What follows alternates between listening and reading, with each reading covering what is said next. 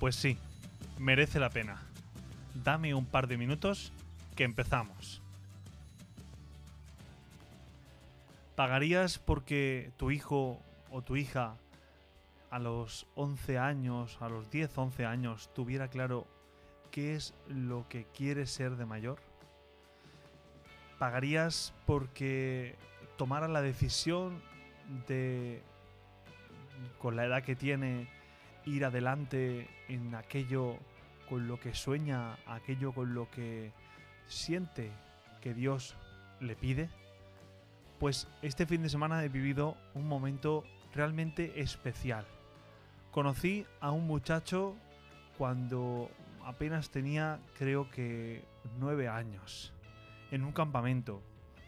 Un niño inquieto, un niño alegre, un niño que le ilusionaba, había algo que le ilusionaba.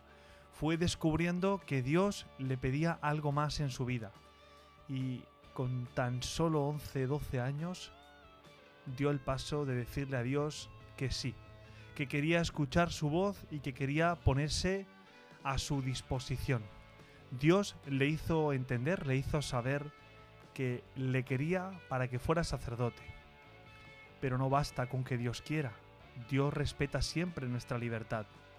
Este chico, este joven, Carlos, este pasado fin de semana escuchó cómo nuevamente la iglesia le decía que lo elegía y él, delante de todos, públicamente, una vez, esta vez, con mucha fuerza, le decía, presente, aquí estoy, aquí estoy Señor para hacer tu voluntad.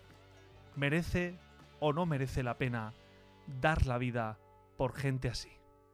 Por Dios y por los demás.